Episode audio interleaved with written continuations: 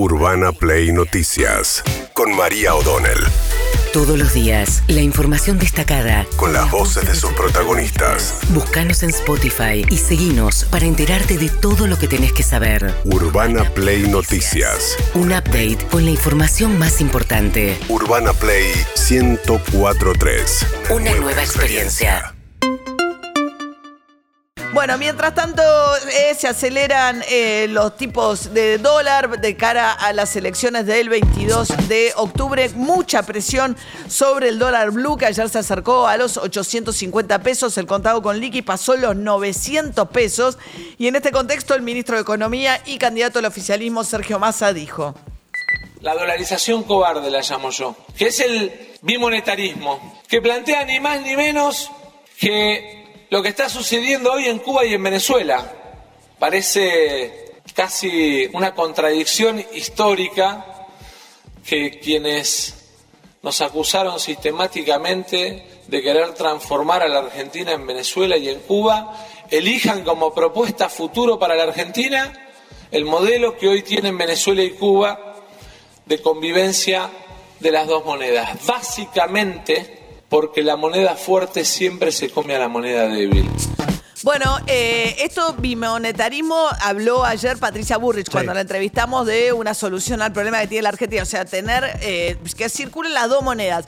Eh, la cuestión es que efectivamente Venezuela y Cuba, sobre todo Venezuela, frenó, en, ahora Argentina está entre los países de mayor inflación del mundo, desbarrancando a Venezuela, que salió de la situación de gran y altísima inflación, habilitando la circulación de dólares. El problema es que vos tenés todo el sector público que recauda y paga en pesos venezolanos y los demás que, de la economía, que se funciona en dólares, ¿no? Claro. Mientras tanto, lo que Massa dijo es que la irresponsabilidad de planteos como este y del de la dolarización que hace Javier Milei es lo que está metiendo este ruido.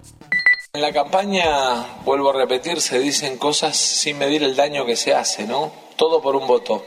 Meter miedo, pánico, incertidumbre, todo por un voto. Sin medir el daño. Yo les quiero decir una cosa, cuando agitan este tipo de cosas a los que lastiman es a ustedes, no a mí. Porque nosotros en términos fiscal, después de las medidas que tomamos, miren la publicación de ayer, los números de recaudación del Estado fueron muy superiores a lo que todos decían.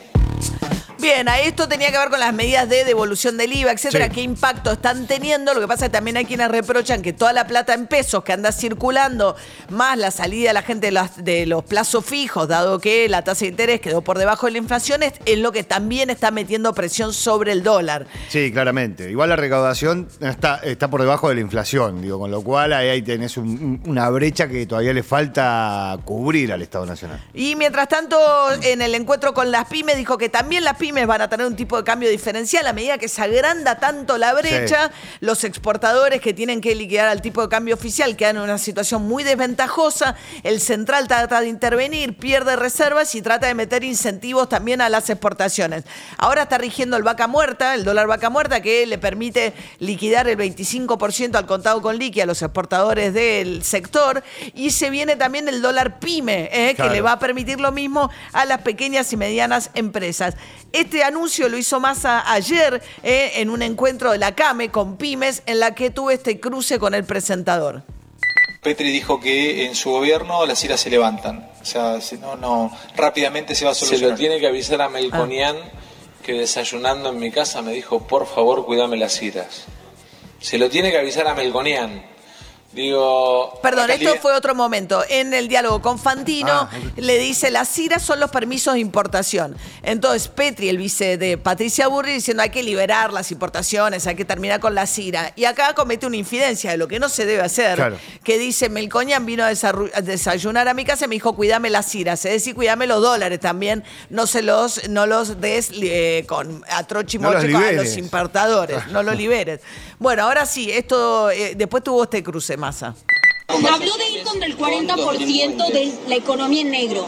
¿Qué hacemos con los funcionarios de su espacio que se descubrieron como insaurralde, que manejan plata en negro y que no está declarada? ¿Qué opina? Bueno, lo tuyo es una, más que una pregunta, es un editorial. Yo el- es el segundo editorial que me haces, pero lo que te quiero decir es que... Es la primera pregunta que le no, no, no, cuando, cuando arranqué me preguntó tu compañero y vos, pero no importa, eh, todo bien. Me parece bueno que tengas opinión política, me encanta, ojalá todos los argentinos tengan opinión política. Lo que te quiero decir es, Insaurralde, al igual que cualquiera, tiene que rendir cuentas en la justicia. En mi gobierno nadie va a tener coronita. Bueno, eh, no, es verdad que eh, metió el tema de Insaurralde medio costado, pero es una pregunta, no es una editorial. ¿Qué hacemos con Insaurralde, no? Ayer el fiscal Mola empezó a, eh, activar algunos requerimientos, entre los cuales pidió a migraciones entradas y salidas de Insaurralde del país. Parece que viajaba con mucha frecuencia, entre 6 y 5 y 6 viajes al año tenía Martín Insaurralde. A, a Europa se supo que había ido en vuelos separados, que Sí. Sofía Clerici volvieron en la misma fecha, pero en dos aerolíneas diferentes.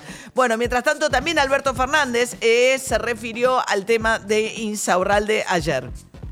realmente se admite que destina a un montón de gente honesta y correcta que no tiene nada que ver con esos artículos, que no piensa en... Siempre se escucha mal la, darse la- en la el nota con eh, Alberto Fernández. Esto fue con Gustavo Silvestre en Radio 10. Le dijo, salpica y lastima a un montón de gente honesta que no tiene nada que ver, que no piensa en yates del Mediterráneo, que tiene una vida austera.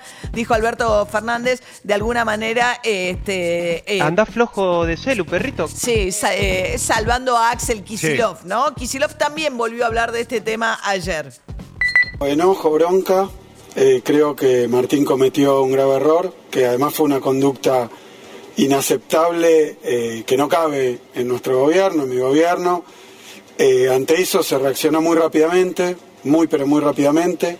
Ese mismo día me puse en contacto con, con Martín y resolvió presentarme la renuncia en el marco de una conversación donde no, no iba a poder durar más que ese día en el cargo.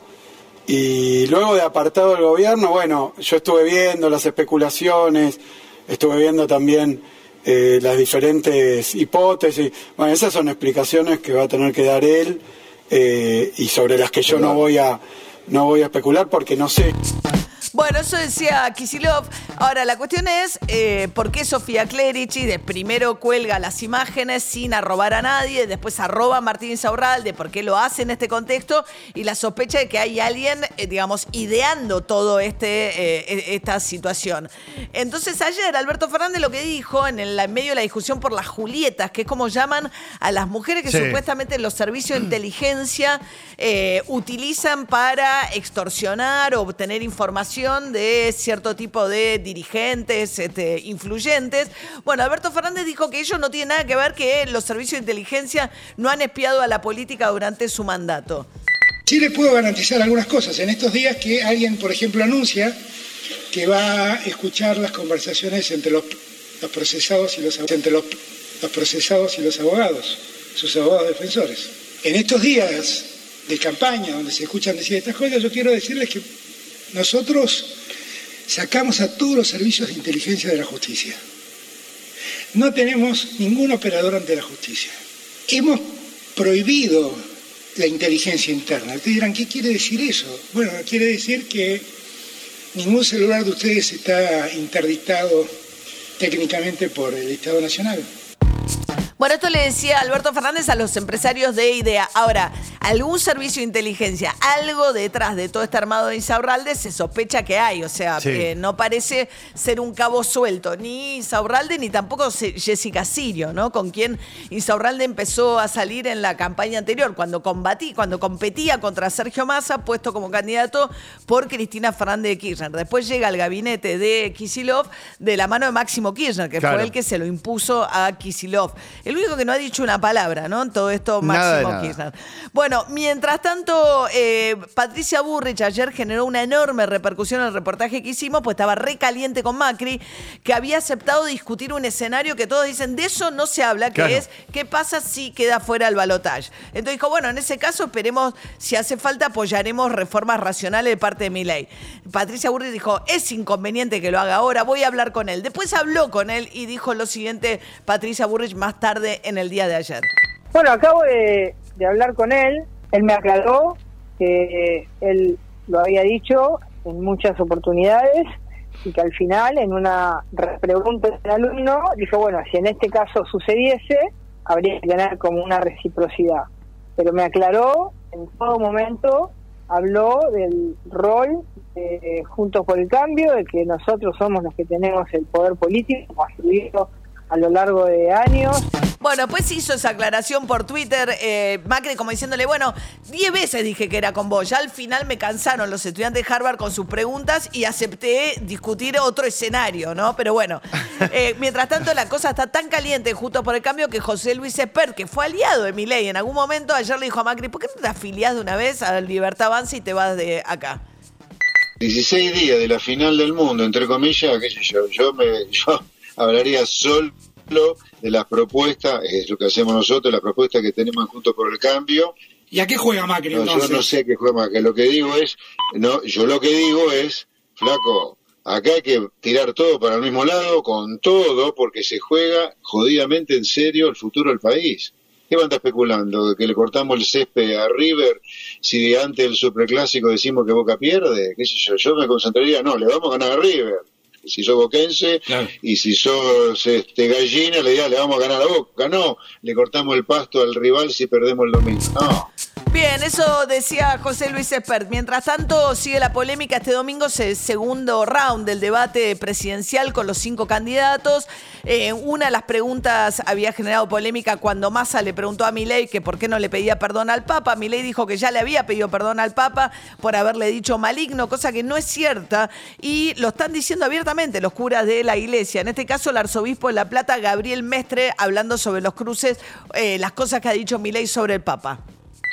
La del maligno me parece una de las más eh, fuertes eh, por el hecho de que la justicia social es un valor de la doctrina social de la Iglesia desde siempre, digamos, ¿no?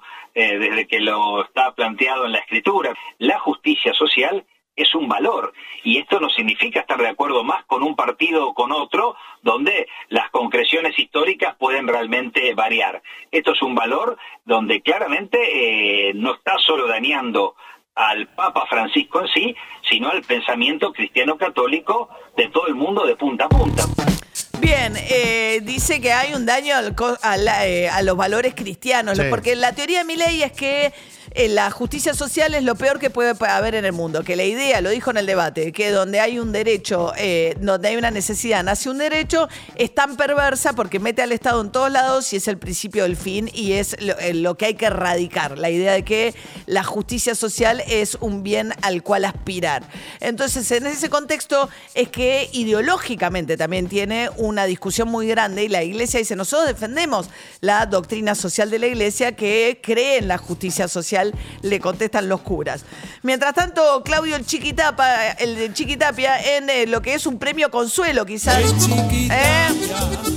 Ayer con su amigo la Conmebol anunciando Alejandro que- Domínguez. que cuando sea el aniversario el- del mundial, primer mundial de la historia que fue en el Uruguay, Exacto. cuan- ¿eh? en el eh, 1930. 2026. eh, ah, el aniversario. Eh, bueno, el primero se hizo en Uruguay, ahora a 100 años de ese primer campeonato del mundo va a haber tres partidos inaugurales y tres fiestas inaugurales acá en Argentina, Uruguay y Paraguay. Pero después el mundial se va a otro lado. Después se va 101 partidos a Europa eh, y a África con eh, O sea, España, Portugal y Marruecos. Hay 100 partidos en Europa y, tres tres en la. partidos en- acá. en- y Exactamente. no entiendo qué Pero así todo festejó el Chiquitapia.